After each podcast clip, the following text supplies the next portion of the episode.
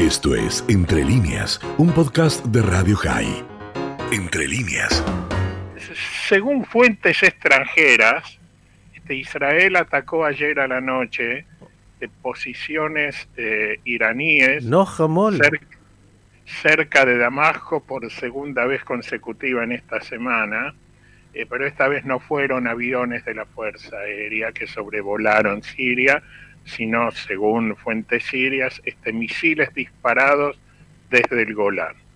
Según los sirios, como de costumbre, este, dijeron que derribaron todos los misiles, ahora hay este, instalaciones destruidas y lamentablemente eh, civiles muertos en las cercanías de las instalaciones.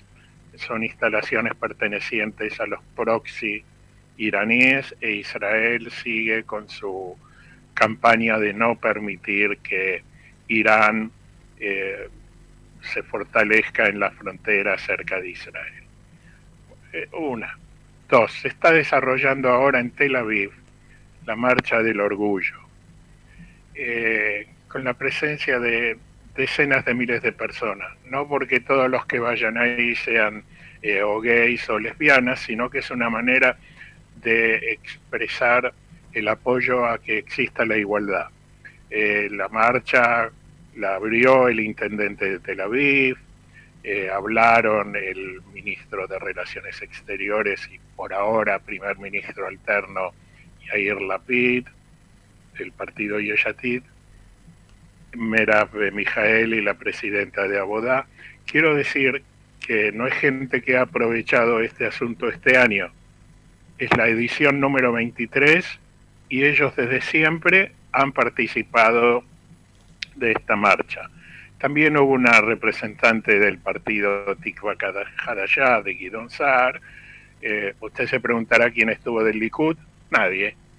Eh, ni siquiera el Haber Knesset, que en su momento dijo que él entraba en nombre de los de gays del Likud. No, él no vino, siempre está ocupado, nunca puede venir a la marcha, pero ¿qué va a hacer? Se está preparando, según él, para asumir un importante cargo el día que el Likud vuelva a ser gobierno.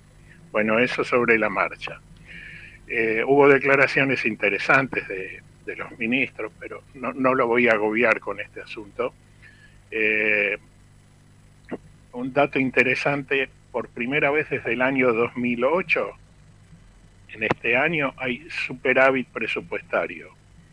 Yo creo una cosa que en Argentina ya se deben haber olvidado hace rato, desde el 2008 que no hay superávit, pero no sobran eh, 100 o 200 millones, sobran casi 33 mil billones de shekel que ahora van a ver cómo se, se reparten. Algunos dicen que sería bueno para aumentarle el sueldo a los docentes, pero uy, me traicionó el viejo espíritu docente.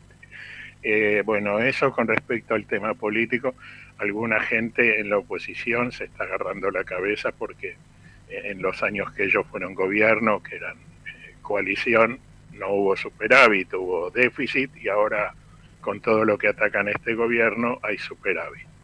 Y esto me lleva a la política. Usted sabe, Israel sin política es aburrido, más aburrido que bailar con la hermana.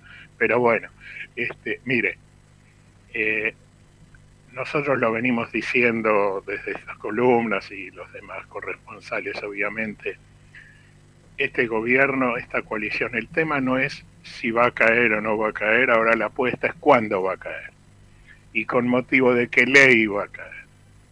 Ahora yo le voy a decir algo, el problema acá no es que una ley o otra ley pasa o no pasa, acá hay que aprobar el presupuesto y si no se va a aprobar el presupuesto el gobierno cae. Ahora eh, hay negociaciones, este, hay una declaración muy interesante del miembro de la Knesset, eh, Golán, hombre del partido Meretz, que fuera subcomandante del ejército, que le mandó a decir a su compañera de bancada de Meretz, la diputada árabe, que o declara públicamente que va a votar con la coalición o le devuelve el mandato al partido.